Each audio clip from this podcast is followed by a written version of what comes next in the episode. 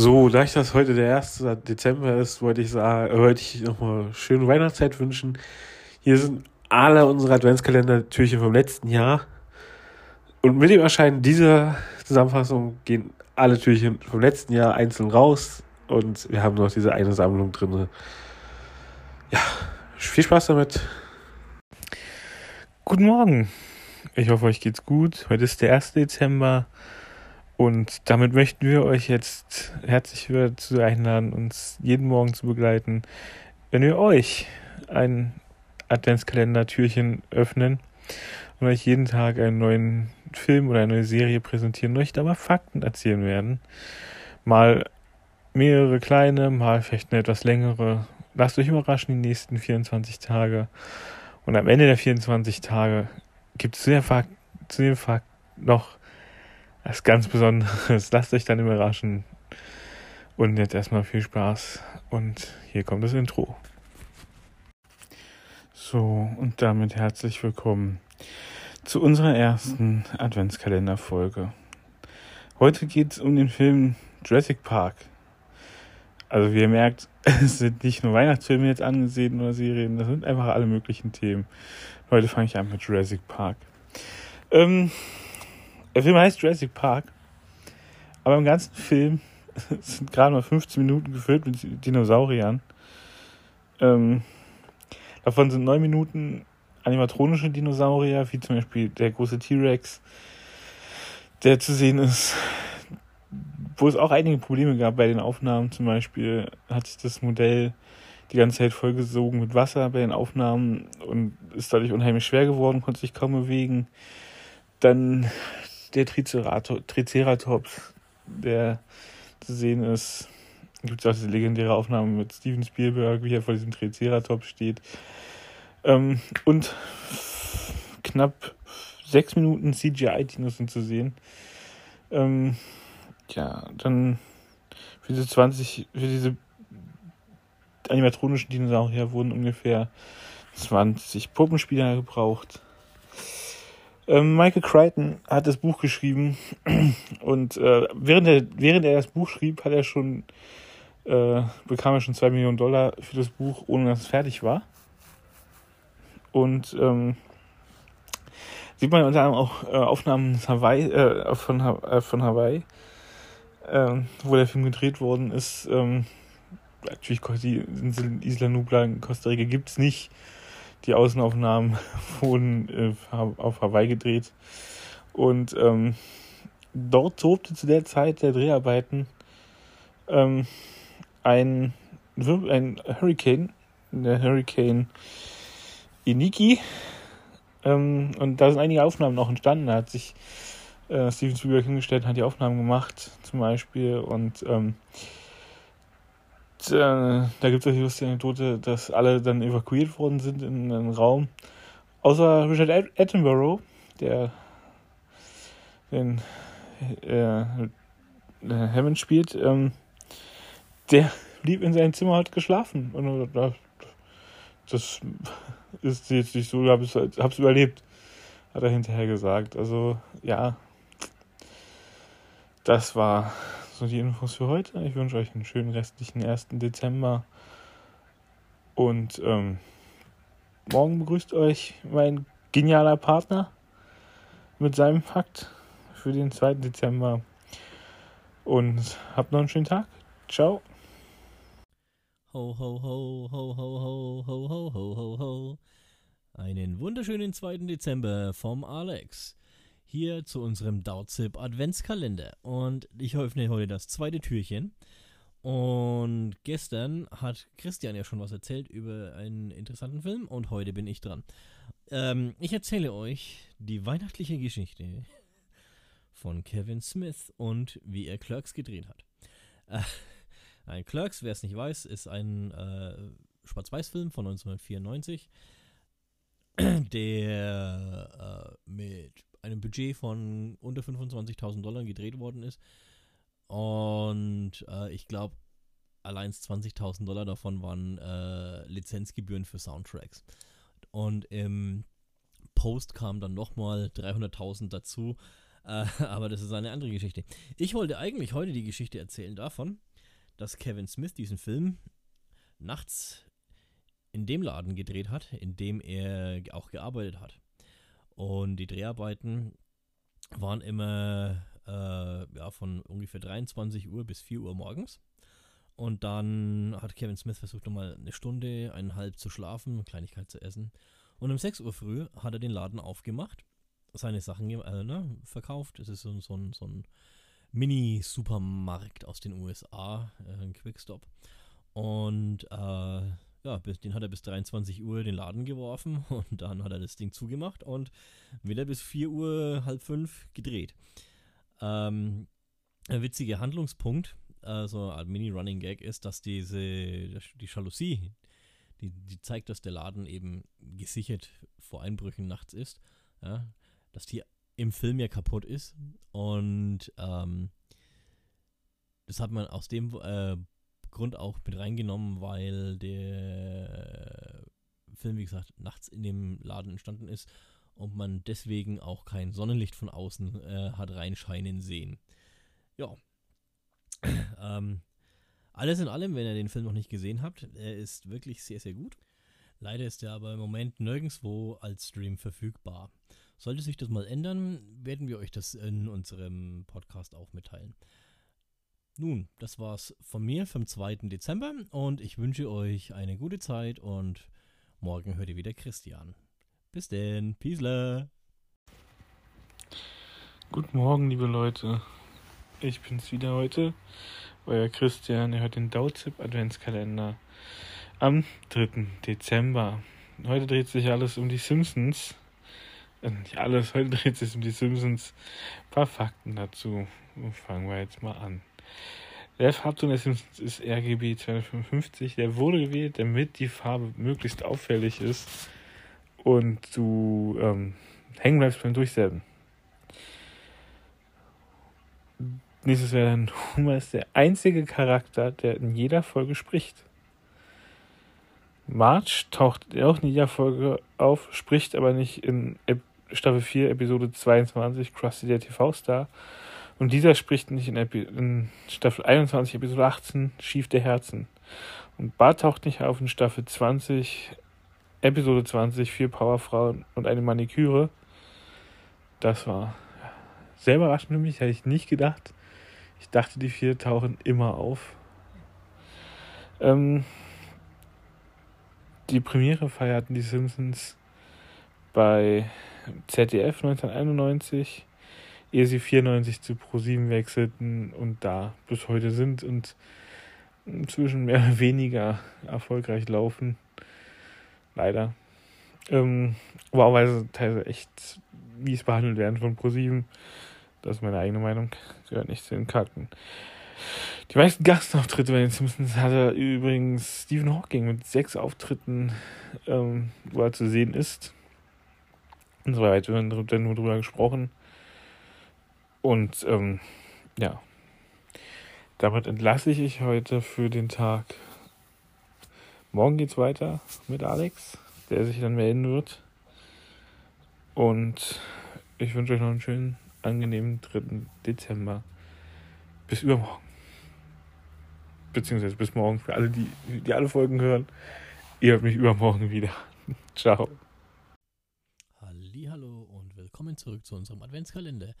Heute ist der 4. Dezember und wir öffnen das vierte Türchen. Gestern hat euch Christian über die Simpsons erzählt. Heute erzähle ich euch über den weißen Hai. So. also. Und zwar geht es bei mir heute um den Hai schlechthin. Er hieß Bruce. Es gab ihn dreimal als sogenannten Animatronic. Und er wurde von Steven Spielberg auch des Öfteren The Great White Turd, also der große weiße Scheißhaufen genannt, nachdem die Technik immer wieder äh, sehr anfällig war und äh, den Geist aufgegeben hat und er dann wieder direkt während der Dreharbeiten repariert werden musste. Ähm, ja, allerdings, und das ist das Lustige eigentlich an der ganzen witzigen Geschichte, wurde das Getier vor den Aufnahmen, also während, während er gebaut worden ist, bevor er verschickt worden ist, mehrfach und ausgiebig getestet. Gerüchte sagen immer, nein, das Ding wurde gebaut und dann einfach verschickt und nie, nie getestet, sondern aber es war wirklich so, dass der getestet wurde und hat bis zu den Dreharbeiten wirklich 1A funktioniert und dann hat er eben, wie gesagt, angefangen zu spinnen. Noch ein kleines Gadget nebenbei. Der große weiße Hai in Findet Nemo heißt ja auch Bruce. Und der Name führt sich zurück eben auf den Spitznamen des Animatronics aus Der Weiße Hai. Ich wünsche euch einen wunderbaren 4. Dezember. Lasst es euch gut gehen und genießt die besinnlichen Tage im Kreise eurer Familien. Hört unseren Podcast und wir wünschen euch viel, viel Vergnügen. Bis in zwei Tagen, da hört ihr mich wieder und morgen gibt's nochmal was auf die Ohren vom Christian. Bis denn. Guten Morgen, Türchen Nummer 5 ähm, in unserem Adventskalender. Und ähm, ich hoffe, ihr habt genauso viel Spaß wie wir an dem Projekt. Ähm, und äh, heute rede ich über einen meiner Lieblings-Tarantino-Filme. Geht um The Hateful Eight. Haben wir letztens schon mal mit Tarantino geredet in der Folge. Und äh, heute ein paar Fakten nochmal, die ich sehr gut finde. Unter anderem ähm, geht es um die Gitarre, die während des Films zerstört wird. Das war eine Gitarre aus dem Jahr 1870, die nicht zerstört werden sollte. Die sollte eigentlich ersetzt werden. Es wurden sechs Replikas angefertigt für den Film von dieser Gitarre. Aber das hat man Kurt Russell leider nicht mitgeteilt äh, rechtzeitig. Und so hat er das Original zertrümmert und nicht die Kopien. Und der Museumsbesitzer des Martin Gitarrenmuseum war nicht so erfreut darüber, dass er es getan hat und äh, ist sehr sauer gewesen und wird deswegen nie wieder einer Filmproduktion eine Gitarre leihen. Ähm und ähm, das, das Drehbuch wurde vorher veröffentlicht, leider Gottes. Und so ähm, kann man leider, ähm, so wäre es fast dazu gekommen, dass der Film, dass der Film entstanden ist. Weil der ähm, weil Tarantino den Film danach nicht mehr drehen wollte, wurde dann ähm, von Samuel Jackson doch dazu überredet. Und der, der letzte Fakt, den ich euch heute präsentiere, dazu. Ähm, eigentlich war es vorgesehen, dass der Film äh, die Fortsetzung zu Django Unchained in der ersten losen Skript, äh, ersten losen Skript. Und ähm, ja, es wurde dann relativ schnell verworfen und ähm, sollte Django im Schnee heißen, war glaube ich so. Ja, das habe ich nicht aufgeschrieben, aber wird ja nicht so. Wird, glaub ich, war glaube ich Django im Schnee oder so, eine Art Django in the White in dem Dreh. Ja, und damit wünsche ich euch heute viel Spaß und äh, wünsche euch viel Spaß morgen mit Alex und äh, wir hören uns übermorgen wieder zum nächsten Fakt. Ciao. Unendliche Weiten. So könnte man diese Folge beginnen. Äh, willkommen zurück. Heute ist der 6. Dezember, frohen Nikolaus und das sechste Türchen öffnet sich. So, äh, nein. Wir reden heute ganz kurz, was hat Star Trek mit einer kleinen TV-Serie namens Cheers und dem Spin-off Frasier gemeinsam. Und ihr werdet wissen, ihr, ihr werdet lachen äh, einiges. Ja, ähm, angefangen davon, dass äh, Norm Peterson, der in der Serie Cheers von George Wendt gespielt wird, äh, das charakterliche Vorbild von Morn ist. Der ist der Stammgast von Quark in Quark's Bar auf DS9. Äh, ja, das ist nur so das, der Anfang. Ähm, und äh, Kirstie Alley, die in Cheers ihre erste große richtige Rolle äh, in der Serie, äh, einer Serie hatte und im größeren Publikum dadurch äh, berühmt wurde, hatte schon immer den Traum, sie wollte mal in Star Trek mitspielen. Und dieser Traum hatte sich dann auch erfüllt, indem sie äh, eine größere Rolle in Star Trek 2 der Zorn des Khan bekam. Da durfte sie eine Vulkanierin spielen und das hat sie sogar sehr gut gemacht es wäre durchaus noch zu dieser Fortsetzung der Rolle gekommen. Allerdings äh, waren die Manager von Kirstie Alley dann etwas gierig und äh, wollten für sie eigentlich den bestmöglichen Vertrag raushandeln.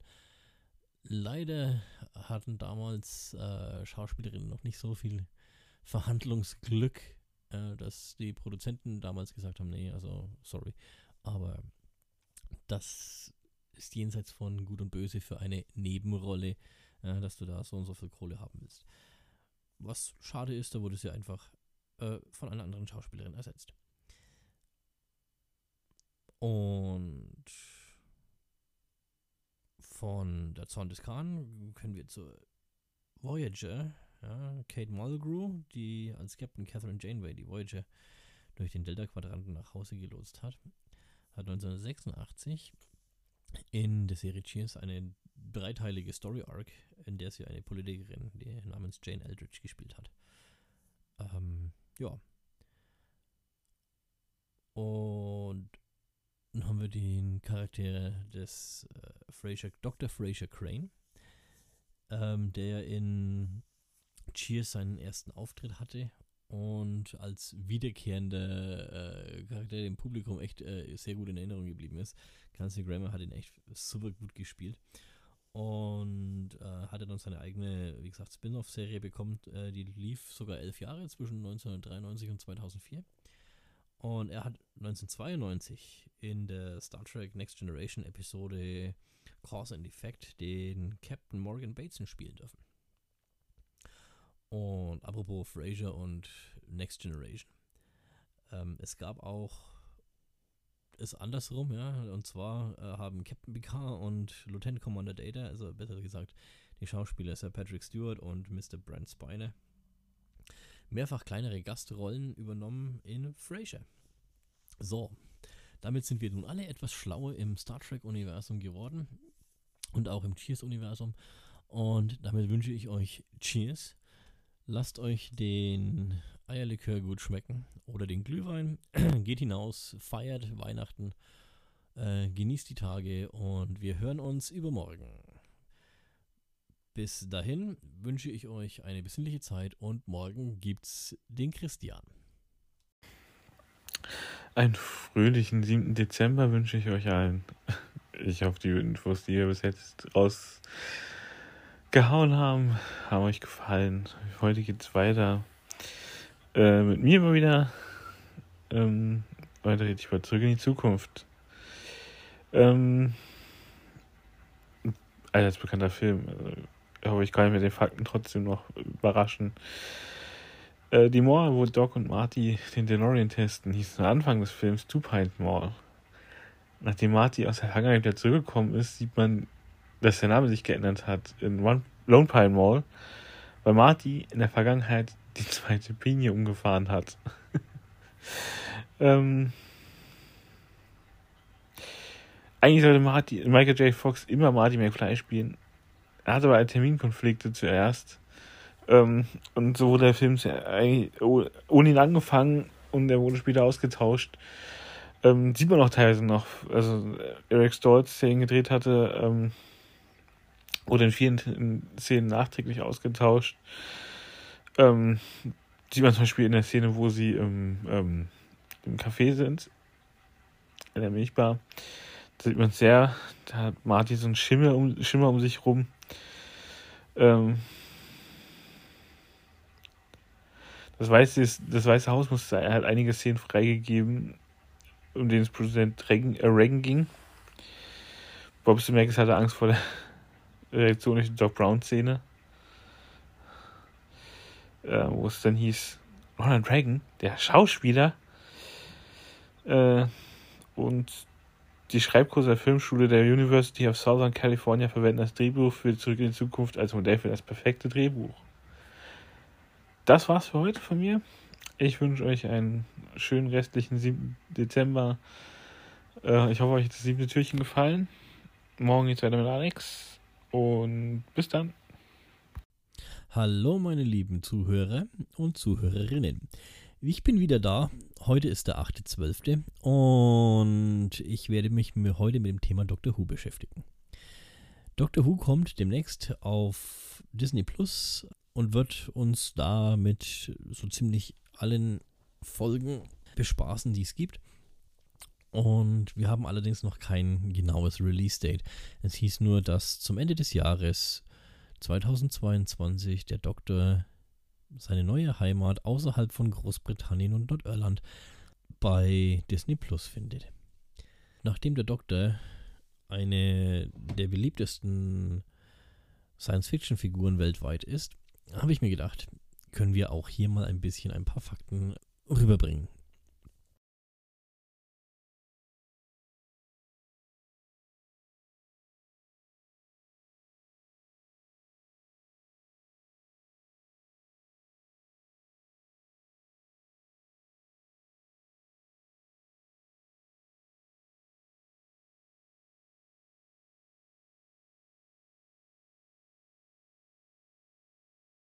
So, fangen wir an mit der BBC.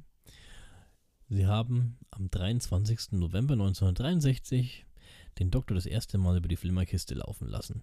Und somit knappe drei Jahre bevor es Star Trek in äh, den Fernseher geschafft hat. Da lief nämlich die erste Episode am 8. September 1966 über die Flimmerkiste. Ursprünglich wurde auch Doctor Who als Bildungsserie konzipiert um Kindern und Jugendlichen die menschliche Geschichte näher zu bringen. Der Co-Erfinder Sidney Newman hat nie irgendwelche Monster oder Roboter in der Serie gesehen. So vor seinem geistigen Auge. Ne? Aber nachdem dann die Daleks als Antagonisten hinzukamen, hat es die ganze Grundstimmung äh, von vornherein geändert. Und man hat sich dann entschieden, für einige Staffeln noch in den 60ern äh, zwischen Science-Fiction-Geschichten und historischen Geschichten zu wechseln. Neben dem Doktor und seinen Companions spielt auch die TARDIS eine äh, wichtige Hauptrolle. Die BBC hält hier das Copyright für das Design äh, dieser blauen Police Box, nachdem sie diese Rechte von der Metropolitan Police in London gekauft hat. Finde ich sehr lustig. Etwas traurig ist, dass von den 253 äh, in den 60ern produzierten Episoden 97 nicht mehr existieren, da die BBC-Archive damals zwischen 67 und 78 ausgedünnt worden sind. Man hatte das damals alles auf Magnetbändern und Video, äh, großen Kassetten gespeichert, die extrem viel Platz gebraucht haben. Und man hat dann eben gesagt, wir löschen das. Und unter anderem hat man diese Serien auch oder Episoden gelöscht, in dem Glauben, dass sie in Zukunft keinen großen Wert mehr darstellen würden. 78 hat man dann äh, spontan damit aufgehört, nachdem Fans der Serie das mitbekommen haben und lautstark dagegen protestiert haben. Und so hat die BBC dann auch gesehen, dass doch ein zukünftiger Mehrwert da ist. Nun zum Doktor. Es gab bislang 14 verschiedene äh, Inkarnationen des Doktors. Wobei der Doktor 10 und 14 äh, ein und dasselbe ist. Äh, wird gespielt von David Tennant. Also das heißt, jedes Mal, wenn die Lebensumstände des Doktors äh, so extrem sind, dass er, dass er sterben würde, reinkarniert er in eine neue Form.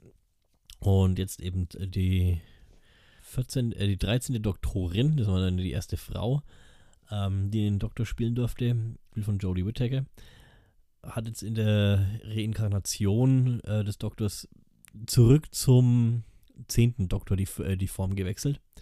Was jetzt aber demnächst auch wieder ansteht, dass der 15. Doktor kommt, der jetzt dann auch äh, gespielt wird von Nkudi Gadwa, einem Schauspieler mit ruandisch-schottischen Wurzeln. Also das erste Mal, dass ein farbiger Doktor da ist.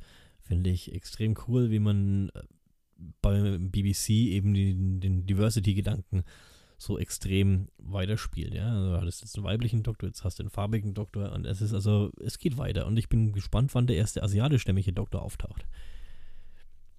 Nun, während der, Ze der äh, Zeit, wo ein Doktor unterwegs ist, hat er auch meistens verschiedene Begleiter, die sogenannten Companions, die auf seinen Abenteuern Gesellschaft leisten. Die bekannteste war jetzt für den in der neuen Serie, also neu ähm, ab Anfang der 2000er, war Rose Tyler, das war, sie war die erste Companion, die auch als Bad Wolf eine sehr, sehr interessante Storyline über äh, knappe drei Staffeln hatte. Und als letzten kleinen Fakt, bevor ich hier zu viel verrate, ist, der Doktor ist verheiratet. Und nur seine Frau kennt auch seinen richtigen Namen. Ja, ich hoffe, ich habe euch damit ein bisschen neugierig auf die Serie gemacht. Und ich hoffe, ihr schaut mal rein, sobald die jetzt dann auf Disney Plus zu finden ist. Und ja, hoffe, ihr genießt diese skurrile britische Science-Fiction-Serie. Morgen wird sich Christian wieder mit euch unterhalten und euch äh, etwas beibringen. Ja. Und wir hören uns übermorgen wieder. Ich wünsche euch einen wunderschönen 8. Dezember und bis übermorgen. Guten Morgen zu Tag 9 des Dauzip Adventskalenders. Heute begrüße ich euch wieder zu einer neuen Folge. Uh, und uh, ich hoffe, ihr hattet bis jetzt eine schöne Zeit mit dem Kalender. Spaß beim Hören und ähm, ich bringe euch heute eine neue Serie, also heute eine Serie ähm, und fange jetzt an. Geht um Sherlock. äh, Martin Freeman, der John, John Watson spielt, hatte die, hätte die Rolle fast nicht bekommen, weil er zur ersten Audition schlecht gelaunt gekommen ist, kurz, weil ihm kurz vorher die Geldbörse geklaut worden ist. Ähm, Glück gehabt, sagt man also. Äh, weiter mit John, John Watson. Er wurde an der Schulter verletzt, hat aber psychosomatische Schmerzen im Bein. Das war eine Hommage an Sir Arthur Conan Doyle, der auch immer wieder inkonsequent in den Büchern war, was die Verletzung von John Watson anging. Ähm, zur Vorbereitung hat Benedict Cumberbatch jedes Originalbuch von Sir Arthur Conan Doyle gelesen. Ähm, ähm, das, dann kommt äh, eine Serie, ist die reine Vetternwirtschaft. Zum Beispiel spielen die echten Eltern von Benedict Cumberbatch die Eltern von Sherlock in der Serie. Also ähm, Wanda Wentham und Timothy Charton. Äh, Amanda Abington, die die Partnerin damals war von Martin Freeman, ist auch in der Serie seine Partnerin und äh, spielt Mary Morton. Äh, der Sohn von Showrunner ähm, Stephen Moffat spielt den jungen Sherlock in manchen Folgen.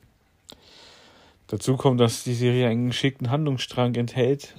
Ähm, und äh, von der ersten bis zur vierten Staffel komplett durcherzählt ist. Es finden sich immer wieder Anspielungen auf ähm, kleine Details in den Folgen, die erst später aufgeklärt werden, zum Beispiel Rotbart.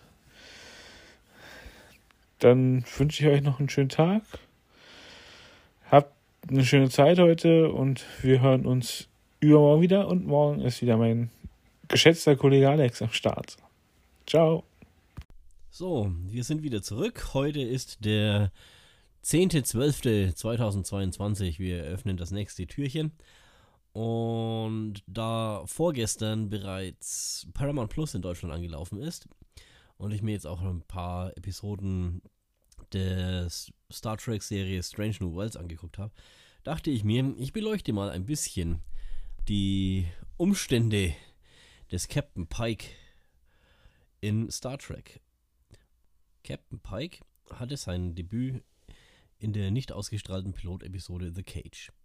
Die Pilotepisode wurde 1986 auf Video veröffentlicht und dadurch einer großen Fangemeinde eingefallen getan.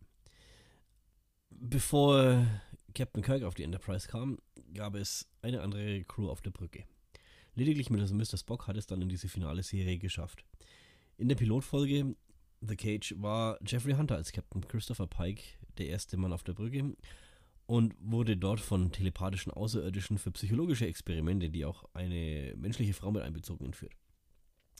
Die Folge war sehr gut, jedoch fehlte dem Cast die gleiche Wärme und Diversität, wie sie am Ende in der Originalserie mit Captain Kirk rauskam. Das Studio wies die Originalpilotfolge zurück, angeblich wegen geistigen Inhalt, also zu geistigem Inhalt und zu wenig Action. Daraufhin hat Gene Roddenberry eine andere Pilotfolge gedreht, die es dann in die Serie geschafft hat. Jedoch ohne Jeffrey Hunter, da dieser sich bereits einem anderen Projekt widmete. Am Ende war es sogar gut, dass The Cage nicht von NBC genommen wurde, da die Show komplett umstrukturiert wurde und viel, viel stärker zurückkam. Aktuell auf Paramount Plus kann man die neue Serie Strange New Worlds auch auf Deutsch sehen. Ich muss sagen, ich habe bereits die ersten beiden Episoden gesehen und ich bin absolut fasziniert. Äh, die Serie spielt nach Discovery und irgendwo zehn Jahre vor The Cage. Captain Pike wird hier, äh, wie auch in Dis Discovery schon von Ensign Mount gespielt. Wie gesagt, The Cage wurde zwar nie ausgestrahlt, jedoch hat Gene Roddenberry die Folge in einem Zweiteiler The Menagerie äh, verarbeitet. Hier bringt Spock seinen alten, von Kämpfen gezeichneten Captain zurück nach Talox 4, der aus Sicherheitsgründen für Schiffe der Föderation off limits ist. Spock verweigert bis zur Verhandlung äh, jede Aussage, wieso er das tat. Die Begründung wird dann eben bruchstückhaft in Rückblenden aus The Cage gezeigt. So, noch ein paar andere kleine lustige Nebensächlichkeiten, die unter anderem mit Captain Pike zu tun haben. Sein erster Offizier war eine Frau und wurde in The Cage von Majel Barrett gespielt, die Ehefrau von Gene Roddenberry. In Strange New Worlds wird Nummer 1 von Rebecca Romaine gespielt, die uns eventuell bekannt ist aus X-Men als Mystique. Und apropos Majel Barrett, Majel Barrett hat sozusagen in jeder Star Trek-Serie eine Rolle gespielt, auch in den neuen. Sie spricht die Stimme des Computers auf den äh, Schiffen der Sternenflotte. Mittlerweile digitalisiert und äh, ähm, von einer KI unterstützt. Früher selbst. Sie hat zwischenzeitlich sogar äh, ein phonetisches Alphabet aufgezeichnet, dass man, wenn sie mal nicht mehr ist, Sätze zusammenschneiden kann, dass es klingt, als wäre es. Und äh, sehr lustig hat sie auch immer die Mutter von Diana Troy in Star Trek The Next Generation gespielt, Loxana Troy, die ja immer so schön scharf auf Captain Picard war. So. Mit diesen kleinen Anekdoten verlasse ich euch äh, an euren vordrittadventlichen Samstag und wünsche euch einen schönen Abend, schönen Tag, schönen guten Tag, morgen, was auch immer, wann auch immer ihr euch das anhört. Und genießt die Zeit. Wir hören uns äh, übermorgen wieder. Und dann habe ich zu einem anderen Franchise was zu sagen. Guten Morgen, wir sind hier am 11. Dezember heute. Der dritte Advent ist ähm, und ähm, heute begnüge ich euch mit den Filmfakten über die Mighty Ducks Reihe. Ähm, weil ich fand, ein Film hat ein bisschen zu wenig hergegeben für Fakten, deswegen habe ich dann die Reihe genommen. Und ich wünsche euch viel Spaß damit heute. Als erstes äh, sollte eigentlich die Rolle des Charlie Conway nicht von äh, Joshua Jackson gespielt werden, sondern von Jake Gyllenhaal. Aber dessen Eltern haben gesagt, dass er nicht die Rolle spielen soll. Und so hat ihn dann Josh, Joshua Jackson gespielt. Äh, unter anderem waren aber auch äh, da noch Leonardo DiCaprio im Casting und andere. Ja, Zweites sollte eigentlich die Rolle des Gordon Bombay nicht von Emilio Estevez gespielt werden, sondern von Charlie Sheen, also Emilio Estevez Bruder. Aber auch da hat es das nicht ergeben, er war gerade mit anderen Dreharbeiten beschäftigt. Der erste Film endet damit, dass Coach Gordon Bombay in den Bus einsteigt. Dann sieht man halt im zweiten Teil zuerst, wie er, der, äh, wie er es nicht schafft, beziehungsweise wie eine Verletzung ihn stoppt, dass er ähm, in die Profiliga kommt und so sieht man ihn dann im zweiten Teil erstmal wieder aussteigen, wenn er in Minnesota wieder ankommt, Bus, aus dem Bus.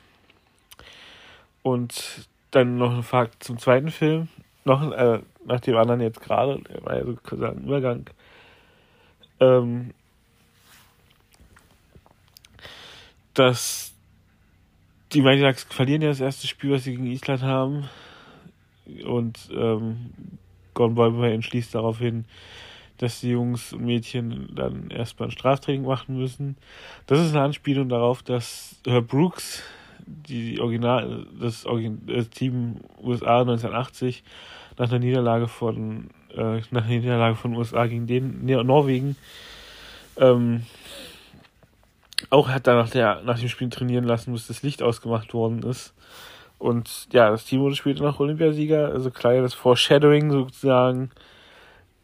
Auch man sagen muss, dass die Filme relativ vorhersehbar sind und dadurch ähm, ja vorhersehbar ist, dass Team USA dann am Ende gewinnt hier.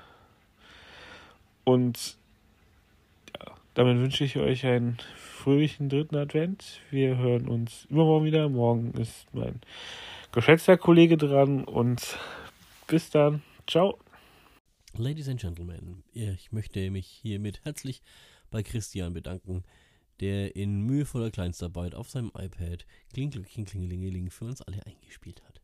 So, und mit diesen Worten begrüße ich euch zum heutigen Türchen, in dem wir ein weiteres Franchise beleuchten werden. Heute geht es bei mir um Ghostbusters von 1984.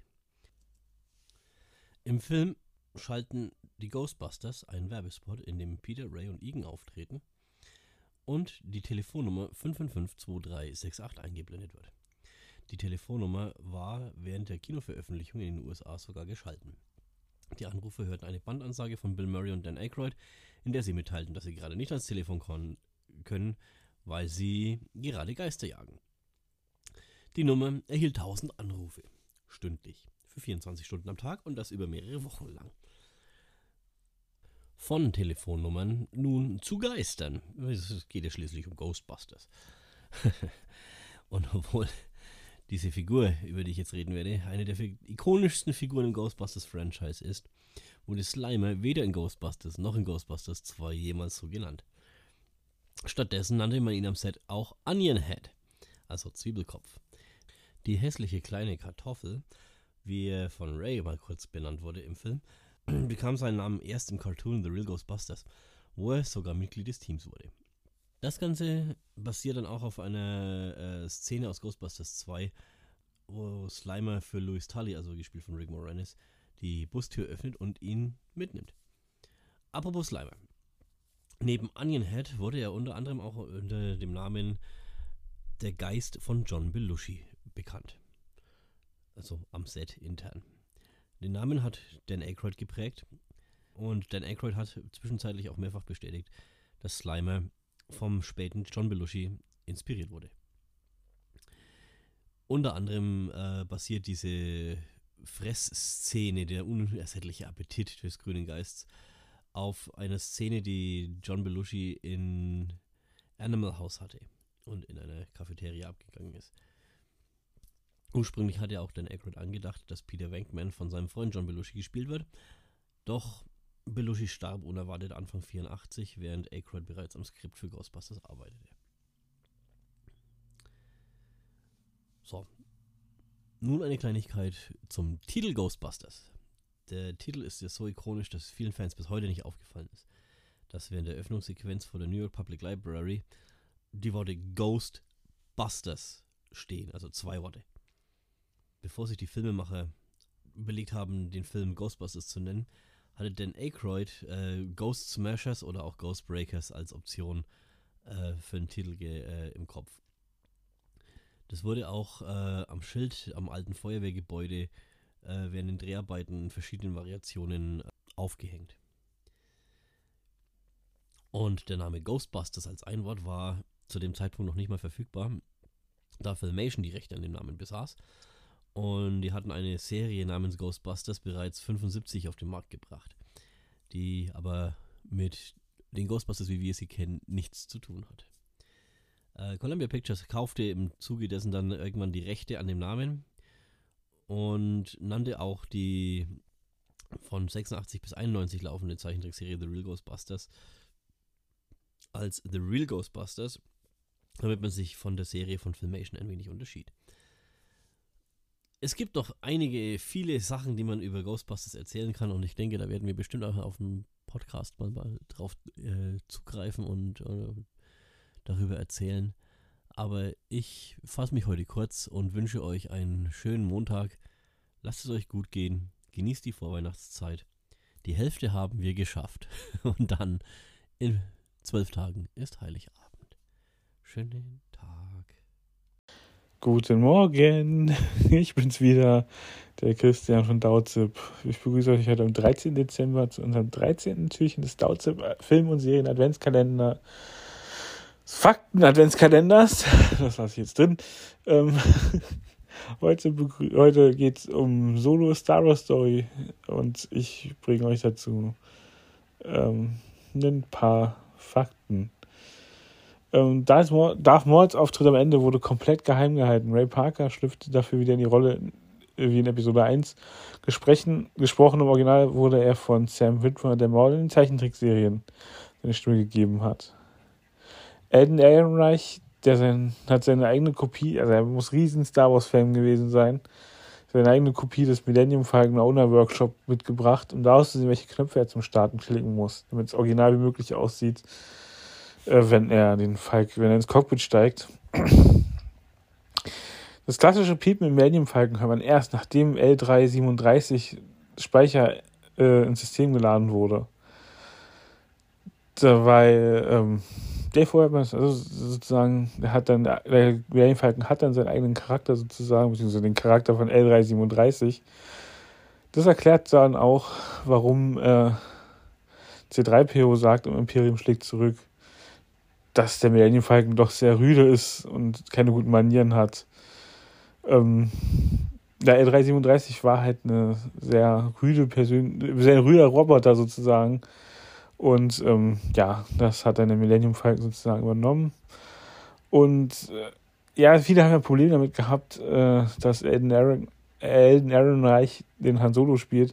Harrison Ford hat laut eigenen Aussagen, die er getroffen hat, ähm,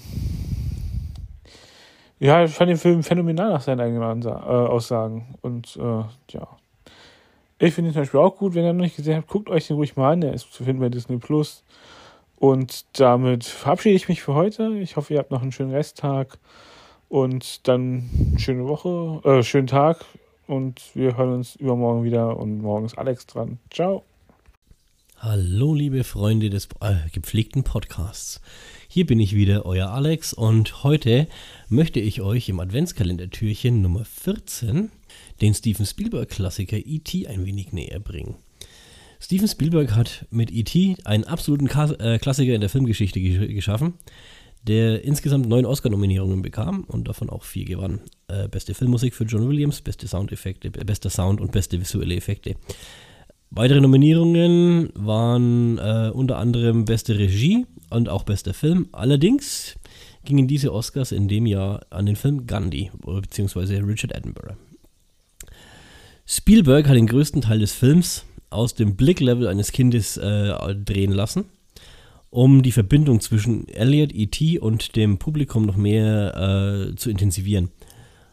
Mit der Ausnahme von Elliots Mutter sieht man in der ersten Hälfte des Films auch keine Gesichter von Erwachsenen.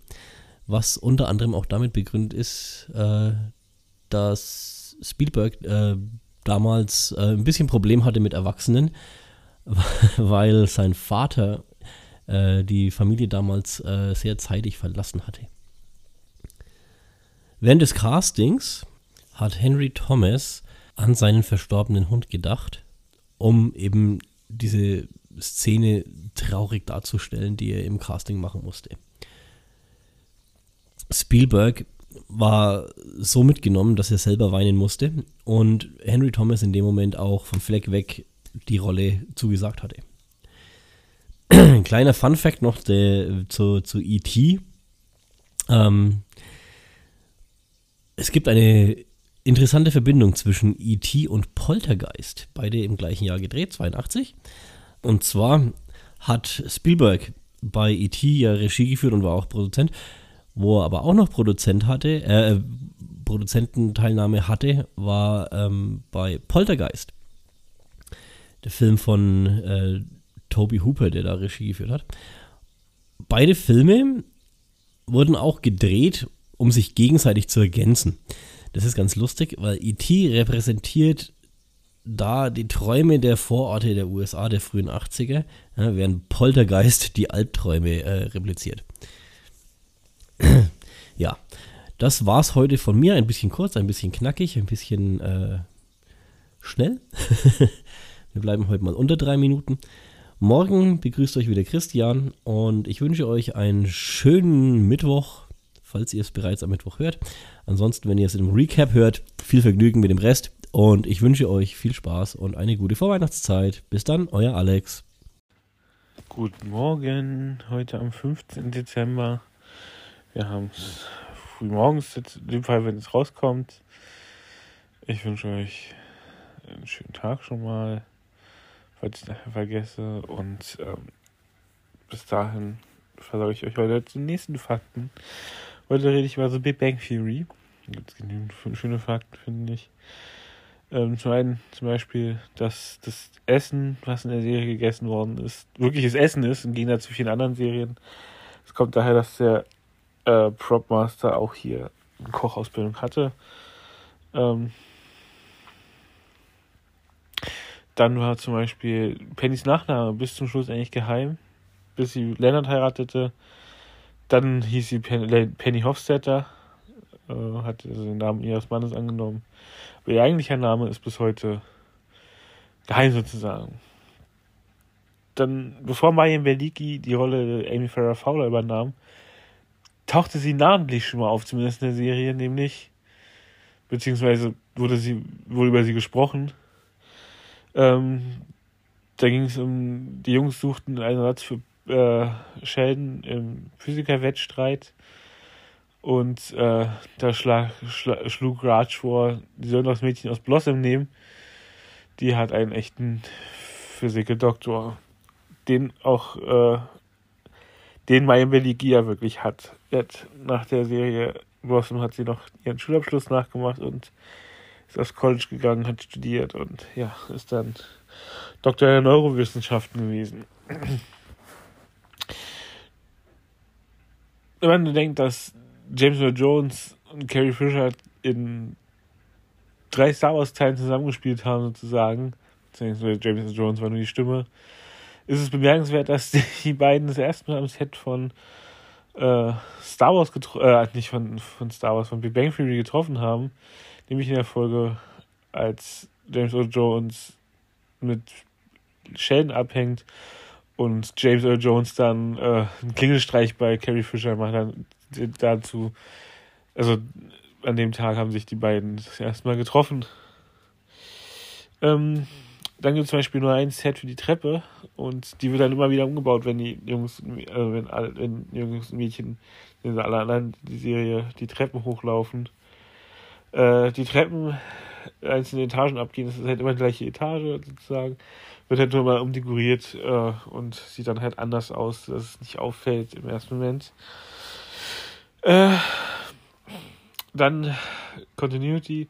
Nachdem Howard aus dem Weltall wieder kam, äh, hat Bernadette das Necklace, also die Heizkette, immer um den, das Howard ihr geschenkt hat, das er mit dem All hatte.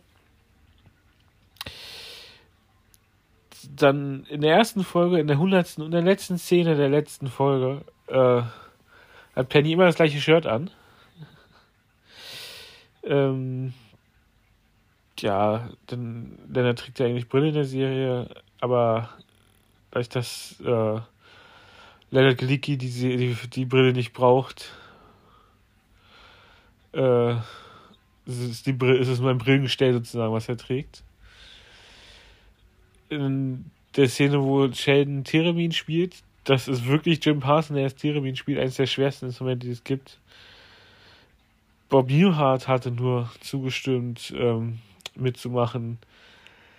Wenn er, wenn er eine Rolle als wiederkehrender Gast da hatte, so kam man am Ende auf sechs Gastauftritte in der Serie. Und als letztes, als Tribut an die verstorbene Caroline Susie, die Howards Mutter gesprochen hat, hing ab da, ach, nach, nach ihrem Tod äh, immer ein Bild von ihrem Kühlschrank in der WG-Wohnung.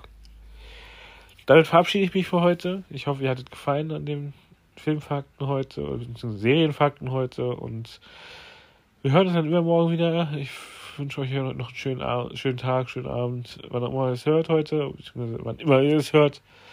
Und morgen ist mein geschätzter Kollege dran und bis dann. Hallo und herzlich willkommen zurück zu unserem Adventskalender. Heute das Türchen Nummer 16. Nachdem ich ja bereits am Mittwoch äh, mit dem Türchen Nummer 14 äh, in den 80ern geblieben bin mit E.T., verweile ich da noch ein wenig und erzähle euch heute etwas über Zurück in die Zukunft. Und Überraschung, auch bei diesem Film hatte Steven Spielberg seine Finger im Spiel. Und zwar auch wieder als Produzent. Das Drehbuch wurde von Bob Gale geschrieben, der die Idee hatte, nachdem er ein altes Jahrbuch seines Vaters gefunden hatte. Er stellte sich die Frage, ob er und sein Vater im Alter von 17 Jahren Freunde hätten werden können. Gale unterhält sich daraufhin irgendwann mit The Mackies über dieses Thema und zusammen arbeiteten sie eine äh, High-Level-Story mit drei Punkten aus. Erster Punkt, ein Highschool-Schüler wird zurück in die äh, Vergangenheit geschickt. Zweiter Punkt, er trifft seine Eltern. Dritter Punkt, seine Mutter verliebt sich in ihn. Und ja, das sind die Grundzutaten für Zurück in die Zukunft. So, der Highschool-Schüler, der zurückgeschickt wurde, ist Marty McFly. Und Marty McFly sollte ursprünglich gespielt werden von Michael J. Fox. Dieser hatte dann allerdings äh, terminliche Probleme, da er nämlich äh, in, zu diesem Zeitpunkt als Seriendarsteller für Familienbande vor der Kamera stand und eben terminlich es sich nicht einrichten ließ, parallel äh, dazu zurück in die Zukunft zu drehen. Also gingen die Produzenten her und casteten Eric Stoltz als Marty und begannen auch die Dreharbeiten mit ihm. Und nach drei, vier, fünf Wochen haben sie festgestellt, nee, das passt nicht, er ist zu intensiv für die Rolle, zu, na, zu, äh, eben nicht das, was sie sich äh, vorgestellt hatten.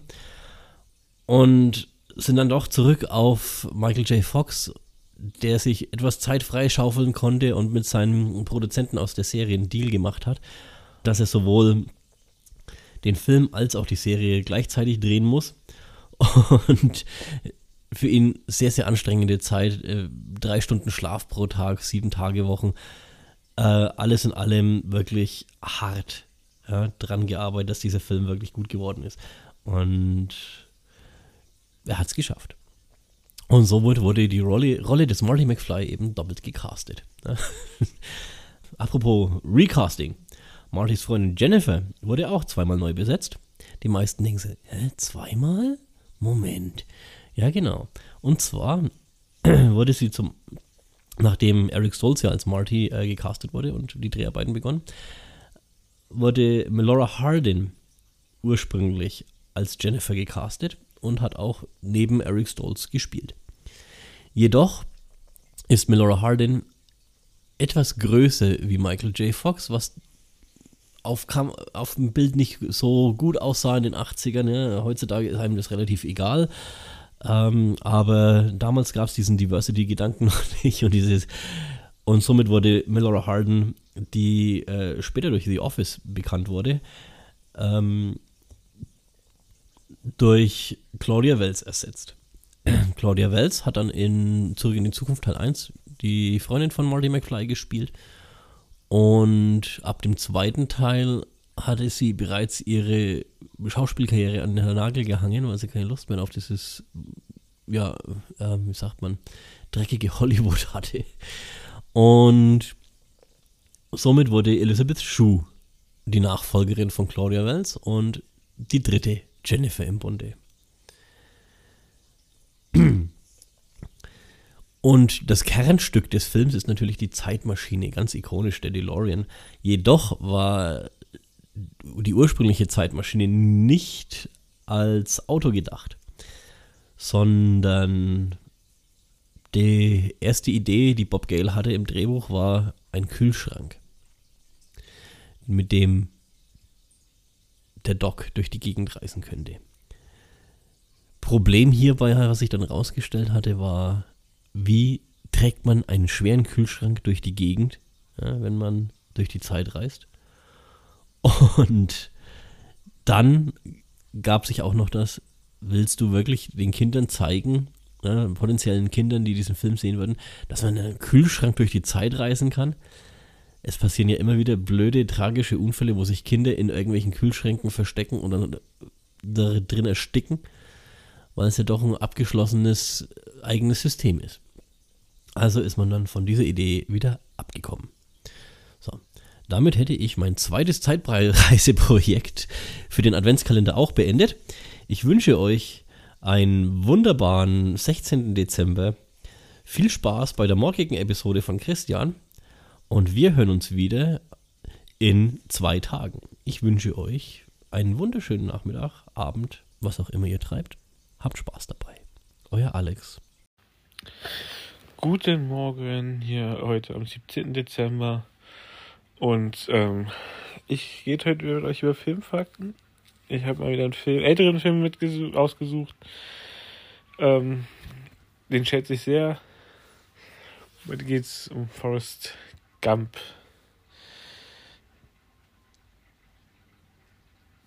Kurze Pause gehabt. Kurze Denkpause. Äh, Tom Hanks und Robert Zemeckis haben beide jeweils sehr viel Geld aus ihrer eigenen Tasche gezahlt, weil die Produktionsfirma sich äh, immer wieder das Budget gesenkt hat, weil ihnen viele Sachen zu teuer vorkamen, beziehungsweise dann nicht so wichtig. Deswegen, und weil Tom Hanks und Robert Zemeckis so an den Film geglaubt haben, haben sie sehr viel Geld aus ihrer eigenen Tasche vorgestreckt. Und es wurde ja auch belohnt, sie haben das Geld äh, wieder reingekriegt. Ähm, so war es auch kurz davor, dass der Film komplett eingestellt werden musste, aber sie haben es dann geschafft, den zu bezahlen. Äh, als Forrest anfängt, Ping-Pong zu spielen, hat ihm Soldat geraten, äh, nie den Ball aus den Augen zu lassen. Und so kommt es, dass Forrest nie blinzelt, wenn er Ping-Pong spielt. Dazu kommt, dass die Bälle beim Ping-Pong äh, nur animiert waren. Also die haben ja echt Ping-Pong gespielt, das wäre gleich sonst zu schwer gewesen alles. Nicht wieder nicht wirklich äh, äh, ja wirklich filmisch darstellbar gewesen. Also war so CGI-Bilder.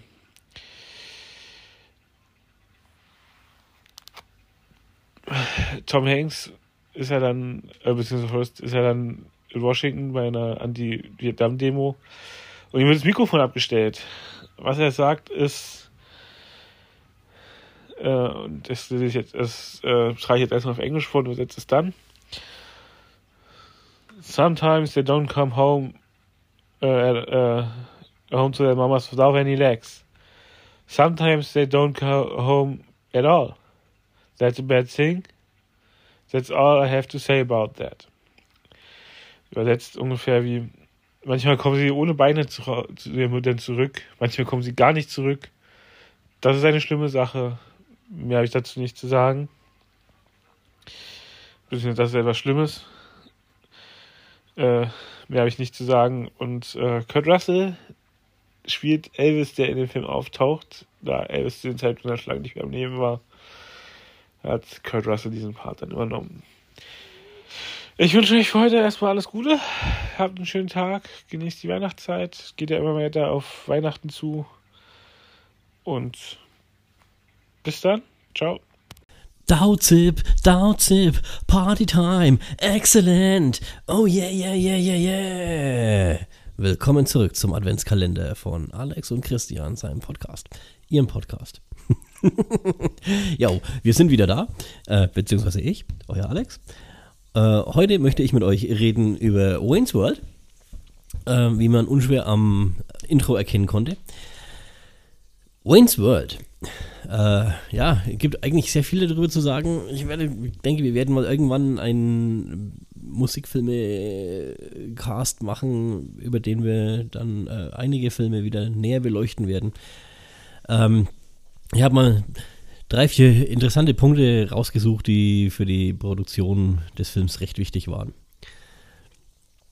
Fangen wir an mit Mike Myers. Mike Myers hatte Wayne ursprünglich als Charakter entwickelt, äh, der eine Solosendung hatte während seiner Zeit noch bei Second City, eine äh, Comedy-Show in Kanada, glaube ich.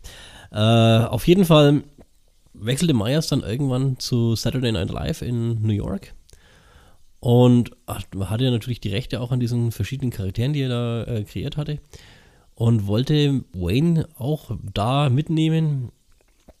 Allerdings, um so einen Charakter, einen Sketch zu etablieren, bei Saturday Night Live gibt es da etwas andere Regeln muss man natürlich äh, Berühmteren äh, mit ins Boot holen, was Mike Myers eigentlich überhaupt nicht gepasst hatte.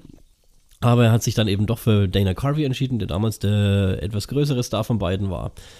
Und er hat für Dana Carvey den, äh, die Figur des, des, Way, äh, des Garth äh, geschrieben.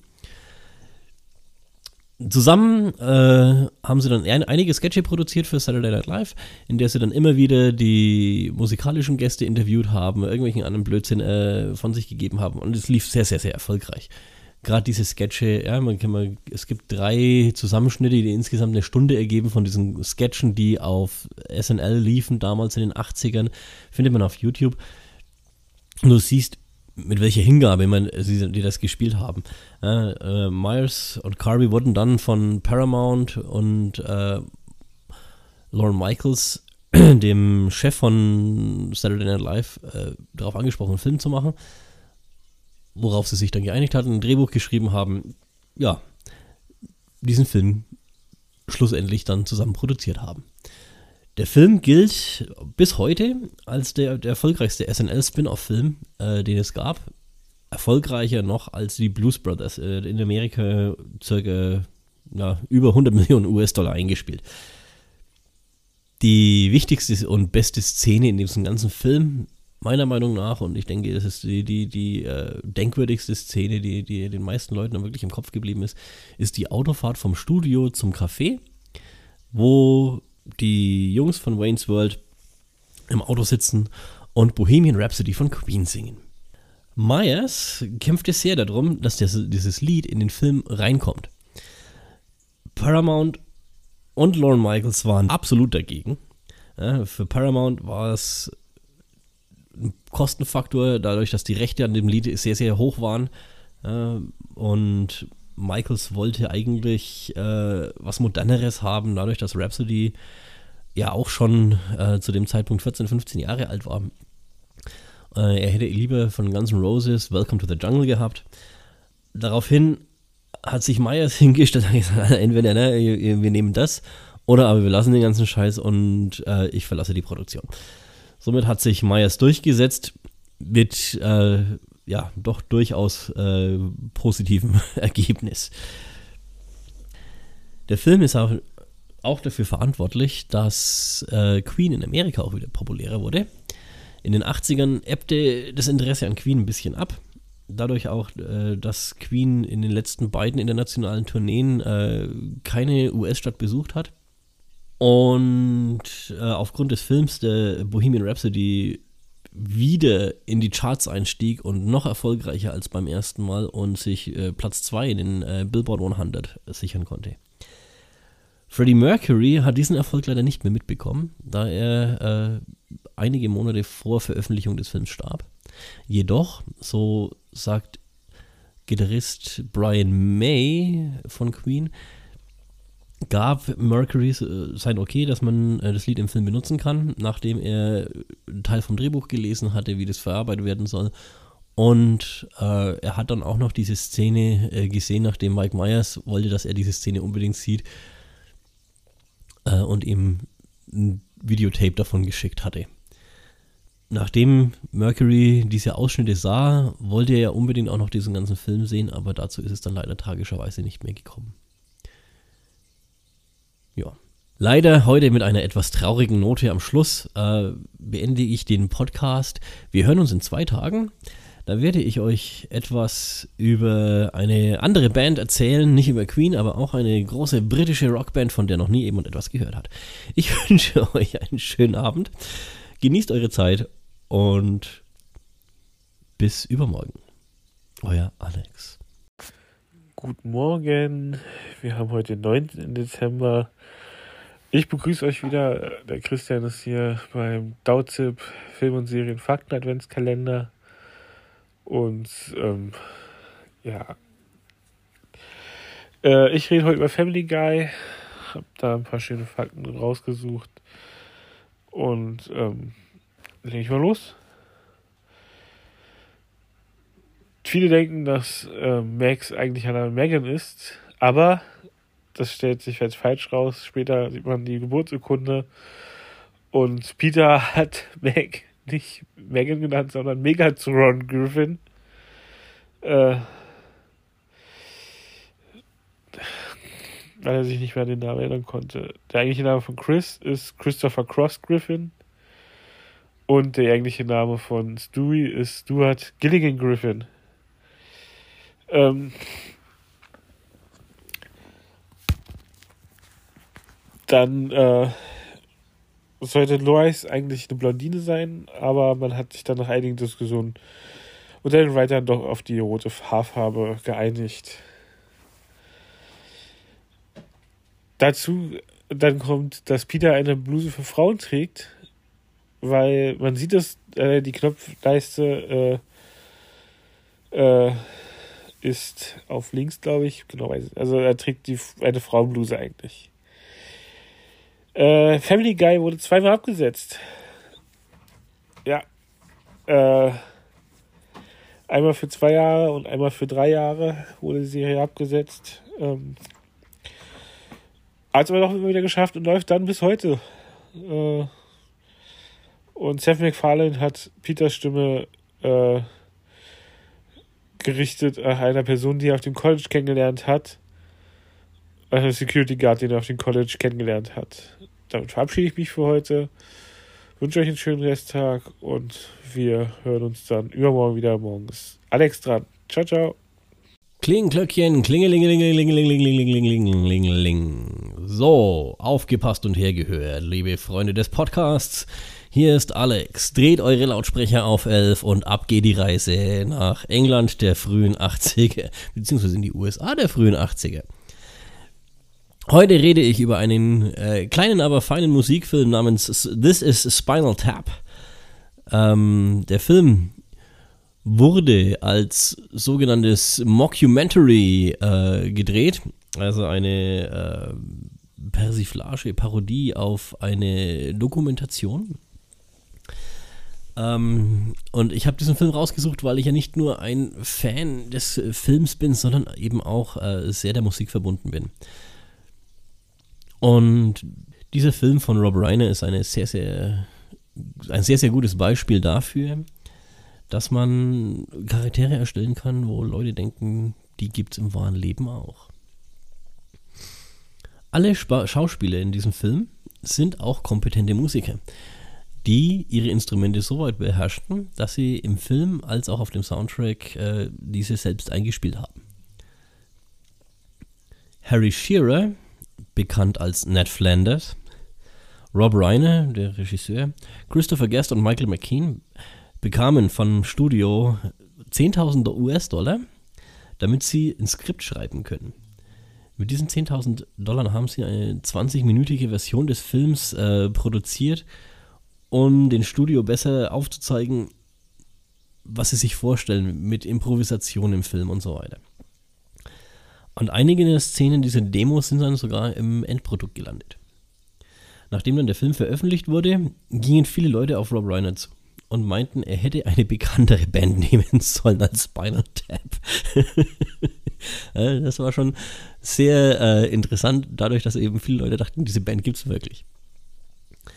Auch einige Rockstars kommentierten, dass der Film eine sehr, sehr unheimlich genaue Parodie der Rock- und Heavy-Metal-Welt war. Ozzy Osbourne meinte dazu, als er den Film das erste Mal sah, konnte er nicht darüber lachen, weil er dachte, das ist eine richtige Dokumentation. Der Gitarrist von U2, The Edge, meinte, ich habe nicht gelacht, sondern geweint. Es ist so nah an der Wahrheit. Und Marillion hatte in dem Jahr zwischen den Veröffentlichungen ihres ersten und ihres zweiten Albums ähm, fünf verschiedene Schlagzeuge, woraufhin Steve Rothery, der Gitarrist, äh, meinte, das war wie, Spy wie bei Spinal Tap. Anfang der 80er, als dieser Film dann äh, aus den Kinos raus und auf Video veröffentlicht worden ist, ist auf äh, den frühen äh, Videokassetten ein etwas, was heutzutage eigentlich fast gang und gäbe ist, ne, dass man Extras hat. Die gab es damals auch schon mal auf Video zwischendurch.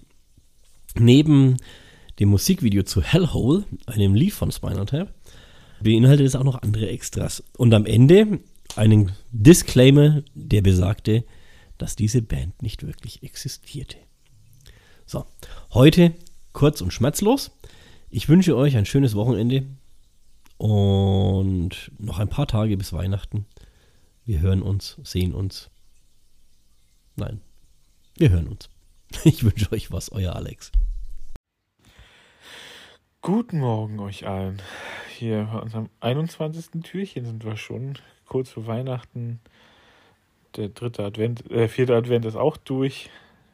Und ähm, ich versorge euch heute wieder mit äh, ähm, einem neuen Film- und Serienfakten, Adventskalender Türchen. Und fangen wir mal gleich an. Heute habe ich mir die Muppets Weihnachtsgeschichte vorgenommen. Ja, kurz vor Weihnachten fange ich dann doch mal an mit Weihnachtsfilmen, ein paar Fakten. Und das erste wäre, für das ich sehr interessant fand, äh, ist der Geist der vergangenen Weihnacht, wo er einen Wassertank gedreht, damit er so schwebende Bewegungen hat. Äh, was zum ersten Mal so gemacht worden ist.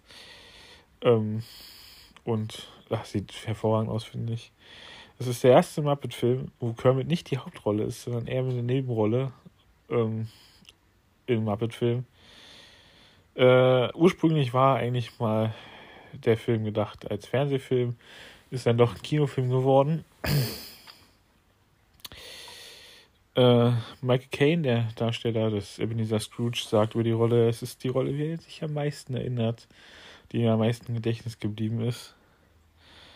Ähm, er wollte aber nicht die Muppet Muppetesk spielen, sondern wie, eine, wie, wie halt wirklich äh, Royal Shakespeare Company mäßig.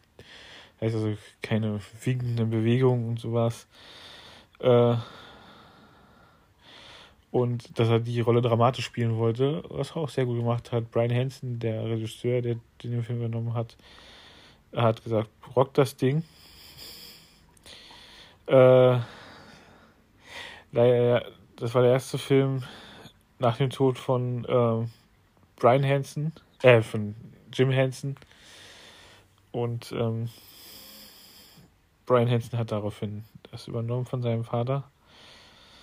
Äh, in der ersten Szene sieht man einen Shop, der heißt Duncan Kenworthy. Es ist ein, ein Hommage an Duncan Kenworthy, einen Erfinder der Fraggles. Der Soundtrack ist länger als der Film. Der, auf dem Soundtrack sind noch zwei Lieder, die nicht im Film vorkommen. Äh, gesungen wurde der eine von äh, Dr. Honigtau, Bunsenbrenner und Beaker und der andere wurde von Sam the Eagle dargeboten. Äh, ursprünglich sollten die Geister der Weihnachten von Miss Piggy, Gonzo und Scooter gespielt werden. Was auch noch geändert worden ist, äh, äh, Miss, Piggy über, äh, wurde dann zu äh, Emily Cratchit. Äh, Gonzo wurde zum Erzähler. Ähm, und ähm, Scooter war erstmal nicht mit bei, richtig, weil der Sprecher von Scooter auch vorher gesprochen ist, Richard Hunt. Damit äh, verabschiede ich mich für heute vom Adventskalender-Türchen. Morgen ist der 22. Dezember, da wartet euch Alex nochmal. Äh, übermorgen bin ich wieder da für euch und äh, bis dahin eine schöne Rest Weihnachtszeit erstmal und wir hören uns übermorgen. Ciao. Welcome back, my friends. Hier bin ich wieder, euer Alex. Heute melde ich mich aus dem schönen Shermer in Illinois in den USA. Nein. Aber gibt es das Städtchen Shermer in Illinois überhaupt? Nein, gibt es nicht. Das ist eines der großen, tragischen Geheimnisse in Hollywood. Sherman, Illinois ist ein fiktiver Vorort von Chicago und Handlungsraum von vielen Filmen, die John Hughes produziert hat. John Hughes war ein amerikanischer Regisseur und Produzent und Drehbuchautor, der sich für einige der denkwürdigsten Comedies der 80er und 90er verantwortlich zeichnet. Seine Spezialität waren Coming-of-Age-Filme, also Filme, in denen Teenager die Wandlung von einem Teenager zum Erwachsenen durchmachen.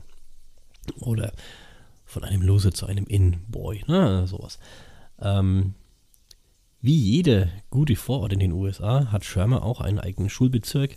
Dreh- und Angelpunkt vieler John Hughes-Filme ist hier Shermer High School. Der wohl bekannteste Schüler dieser High School ist Ferris Bueller. Aber auch Jay und Silent Bob haben schon versucht, in Dogma Shermer zu finden. Nur um festzustellen, dass es eine Erfindung von John Hughes ist. Ja. Neben Ferris Bueller der seine Streiche, ne, seine, seine Schulschwänzen dort genossen hat, beziehungsweise nach Chicago rübergefahren ist, wurden aber auch wissenschaftliche Experimente in Schirmer durchgeführt. Von zwei Schülern. Sie erschufen in Lisa, der helle Wahnsinn, eine Traumfrau aus einer Puppe. Wer diesen Film noch nicht gesehen hat, sollte sich geistig darauf vorbereiten, dass zwei Teenager BHs der Mutter eine, eines dieser Teenagers auf dem Kopf tragen und irgendwelchen Blödsinn treiben. In der Frühstücksclub wird die Schule von fünf Schülerinnen und Schülern an einem Samstag beim Nachsitzen äh, näher untersucht. Ähm, die Schüler und Schülerinnen haben auf den ersten Blick eigentlich nichts gemeinsam, aber im Verlauf des Films merken sie, dass sie doch mehr verbindet, als was sie ursprünglich dachten. John Hughes hat in Shermer immer wieder die gleiche Gruppe an Schauspielern äh, genutzt, mit denen er sich auch privat umgab. Ja, das war das damals das sogenannte Brad Pack, bestehend aus Emilio Estevez, Anthony Michael Hall, Rob Lowe, Andrew McCarthy, Demi Moore, Judd Nelson, Molly Ringwald und Ali Sheedy. Im Laufe der Zeit erweiterte sich dieses Brad Pack auch noch um weitere Schauspieler wie Charlie Sheen, John Cryer, Matthew Broderick, Robert Downey Jr., Jennifer Grey oder Leah Thompson. Aber weshalb ich eigentlich Shermer erwähne und ein paar kleine Hintergrundinformationen dazu gebe, ist, weil es spielt ein Weihnachtsfilm da, den, über den Christian morgen sich äh, mit euch äh, unterhalten möchte. In diesem Sinne wünsche ich euch einen wunderbaren 22. Dezember. Noch zwei Tage bis Heiligabend. Genießt eure Zeit und bleibt uns treu. Euer Alex von Dauzip. Guten Morgen euch allen. Heute am 23. Dezember. Morgen ist Weihnachten, beziehungsweise Heiligabend. Heute versorge ich euch nochmal mit den Film- und Serienfakten. Unserem vorletzten Türchen des Film- und Serienfakten Adventskalenders von uns, Dauzip. Ich bin Christian. Ihr hört mich heute nochmal. Und ähm, fangen wir mal an. Mein letztes Türchen, das ich mache, ist äh, Kevin allein zu Hause, einer der klassischen Weihnachtsfilme. Äh, und äh, ich fange jetzt mal an mit den Fakten. Ähm, das Stuntable von Macaulay Culkin war 30 Jahre alt, also weitaus älter als er. Äh, was äh, ja sehr merkwürdig erstmal klingt, aber normal ist bei solchen Filmen. Ähm, am Set, da durfte es nicht regnen, weil der Schnee war Kartoffelpüree-Pulver. Also wenn das geregnet hätte, wäre es eine Riesensauerei geworden. Und äh, ja. Die Szene, wo Kevin vor den Van rennt, wurde rückwärts gedreht. Also das heißt, man sieht es, man sieht es auch ganz leicht in den Aufnahmen dann. Er geht quasi vom Van weg und der Van fährt rückwärts.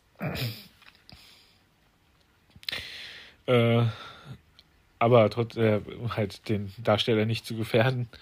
Deswegen äh, äh, haben sie das so gemacht. Um ein Weihnachtsgefühl zu vermitteln, wurden nur äh, wurde hauptsächlich die Farben Rot und Grün verwendet. Ähm, ja, äh, die Pläne, die man in dem Film sieht, wurden von Macaulay Culkin selber ge äh, gemalt. Also das ist hat er selber gemalt. Ähm, sieht schön aus. Also auch eher kindlich und halt äh, nicht zu perfekt. Sehr gut gemacht, finde ich. Äh, John Candy, der einen kleinen Teil in diesem Film spielt, ein bisschen größer vielleicht, aber hat alle seine Szenen innerhalb von einem Tag gedreht. Es war ein 23-Stunden-Tag, in dem er alle seine Takes abgedreht hat. Also, äh, eine Mordsarbeit, die er da geleistet hat, weil auch das Team geleistet hat, aber so war es halt unter Zeitdruck. Er hat halt viel gedreht. Joe Pesky, der einen der beiden Räuber gespielt hat, Macaulay am Set gemieden, damit er äh, denkt, dass Pesky ein unfreundlicher Mensch ist. Auf dem Bild von Bas Freundin, äh, ist ein Junge verkleidet als äh, Mädchen, weil das der Produzent kein Mädchen antun wollte, als hässlich dargestellt zu werden. Äh, und der letzte Fakt für mich heute ist, äh, das Playboy-Heft war ein echtes Playboy-Heft, aber so präpariert, dass der junge Macaulay Culkin keine schmuddeligen Bilder oder so lesen konnte, sondern es war zugeklebt, die Seiten, und äh, konnte nur bestimmte Sachen angucken, dass er halt jung und unschuldig bleibt, sozusagen. Damit verabschiede ich mich für heute. Ich hatte, ich hoffe, ihr hattet genauso viel Spaß mit dem Projekt, wie ich es hatte. Äh, und ähm, das war halt mein letztes Türchen. Äh, das ist nicht heute mein letztes Türchen, das war mein letztes Türchen für euch. Und ähm, ich wünsche euch eine schöne Weihnachtszeit. Habt ein schönes Fest mit allen euren Verwandten, Freunden, Familie, so wie ihr es feiern wollt. Äh, und ähm, wenn ihr euch einsam fühlt, äh, habt keine Hemmung, euch Hilfe zu holen. Ihr seid nicht ein, ihr seid nicht alleine. Ihr holt euch Hilfe rechtzeitig. Äh, gibt Nummer, die Nummer gegen Kummer zum Beispiel und äh, andere Mittel, sich Hilfe zu holen. Keine Schande. Und ähm, schönes Weihnachtsfest euch. Ciao. Uh, willkommen zu unserem 24. Türchen. Wir sind beide hey, heute. Yeah. Heute gibt es die doppelte Breitseite. Einmal von links, einmal von rechts. Und um, wir haben heute nur das Beschissenste vom Beschissensten ausgesucht für Fakten. Also, nein, wir, äh, wir, haben, wir haben lustige Fakten über schlechte Filme rausgesucht. Wir dachten uns, was kann, was, was kann Weihnachten schlimmer sein? Wir, ha wir haben euch mit dem Best-of des Best-ofs äh, über die letzten 23 Tage beglückt. Und jetzt dachten wir zum Schluss, was ist besser als schlechte Filme? Ey, wir, wir haben wirklich, wir haben wirklich die Hammer rausgeholt. Yeah, fang mal an mit deinem ersten Hammer hier. Wir reden, ich rede jetzt über Hercules in New York. Wenn euch das sagt, der Film, ihr müsst unbedingt, wenn ihr ihn mal zu sehen kriegt, im Original, im Original gucken. Das war der erste Film von Arnold Schwarzenegger. Der Manager von Schwarzenegger hat für die Rolle gelogen, über die Rolle bekommen, weil er hat gesagt, er hat Bühnenerfahrung, aber die einzige Bühnenerfahrung, die er hatte, war Bodybuilder-Bühnen. Ja, ja man, das sieht man ihm auch deutlich an dem Film. Äh, nichtsdestotrotz ist es ist, ist, ist ja schon lustig eigentlich. Ja, aber wirklich, wenn, wenn aber und dadurch, er ist auch freiwillig komisch. Dadurch, dass er auch äh, keine, keine wirklich Bühnenerfahrung hatte und der ist im Englischen noch viel besser, weil nachsynchronisiert schon schlimm. Also. wenn, er den mal zu, wenn er den mal findet auf Englisch, guckt den unbedingt auf Englisch. Gibt es bestimmt irgendwo. Ja. einer, einer meiner Lieblingsfilme, der als einer der schlechtesten Filme aller Zeiten gilt, ist Angriff der Killer-Tomaten. Äh, allein ne, diese Idee mit den Killer-Tomaten schon, schon geil abstrus ist. Aber am Anfang des Films stürzt ein Hubschrauber ab. Und dieser Hubschrauberabsturz ja, war gar nicht geplant, das war ein Unfall. Der Helikopterpilot hat ein bisschen zu hoch gerissen, dadurch ist der Heckrotor am Boden äh, aufgekommen und hat den Hubschrauber zum Trudeln gebracht und ist abgestürzt. Dabei während fast äh, die Polizisten, die diese Dreharbeiten abgeschirmt hatten, ja, und die Crew äh, von herumfliegenden Trümmern erschlagen worden. Ja. Und dann hat man Jack Riley und George Wilson aus dem Wrack gezogen, also zwei Schauspieler, ja, die die nachfolgende Szene komplett improvisiert haben, ja, während, während das, das äh, Hubschrauber-Set in Brand geriet. Und äh, es, es, es, ist halt wirklich vielsagend für diesen Film, einfach aus Scheiße Geld zu machen. Ja? Und dieser, Abs dieser Absturz äh, hat ungefähr die Hälfte des Produktionsbudgets gekostet. Also es ist der Wahnsinn. Äh, ja, aber wie gesagt, ne, aus, aus, aus Blödsinn kann man dann auch Geld noch machen. Mein nächster Film ist Hulk Hogan der Hammer oder auf Englisch No Holds Bar. Der Film wurde von Hulk Hogan und Vince McMahon produziert. Nach, erst nachdem, abgedreht, nachdem er abgedreht worden ist, äh, von New Line Cinema äh, angenommen. Und das erste Skript musste mal, haben die mal komplett umgeworfen, von 42, 72 Stunden neu gemacht. Wo ich mich aber frage, wie schlimm muss das Originalskript gewesen sein, wenn das schon, wenn, wenn das angenommen worden ist? Ja. Äh, Unglaublich. So einer ja. der besseren Hulk Hogan-Filme sogar. Wo, wo, wo, wir jetzt gerade bei Muskelmännern sind, ja, äh, hier, ihr kennt doch alle Sylvester Stallone. Er hat mal in so einem Film mitgespielt, der hieß Over the Top. Ja? Und viele, viele Jahre nachdem dieser Film rauskam, ist er mal an die Öffentlichkeit gegangen und hat, hat erklärt, warum er diesen Film gemacht hat. Ja? Und das Originalzitat war: Menahem Golan, der Regisseur, hat mir immer mehr und mehr Geld angeboten, bis ich schlussendlich dachte: Scheiß drauf. Den Film sieht eh keiner. ja, ist klar. Mein letzter Film ist Battlefield Earth. äh, quasi jeder an dem Film Beteiligten, außer John Travolta, hat sich für diesen Film entschuldigt und bereut es, an diesem Film beteiligt gewesen zu sein. Das musst du auch erstmal schaffen. Der Drehbuchautor J.D. Shapiro hat sich öffentlich entschuldigt für den Film und als er die Goldene Himbeere persönlich entgegengenommen hat, hat er gebrüllt, es gibt viele Scheißfilme, aber ich habe den schlechtesten von allen gemacht. ja. Mein letzter ist Alarmstufe Rot mit Steven Seagal. Und ich habe lange geguckt und ich habe noch was Positives aus diesem, diesem Film geze gezogen. Ja. Harrison Ford hat sich in der Vorbereitung, beziehungsweise hat ein Angebot bekommen, die Hauptrolle in Auf der Flucht zu spielen.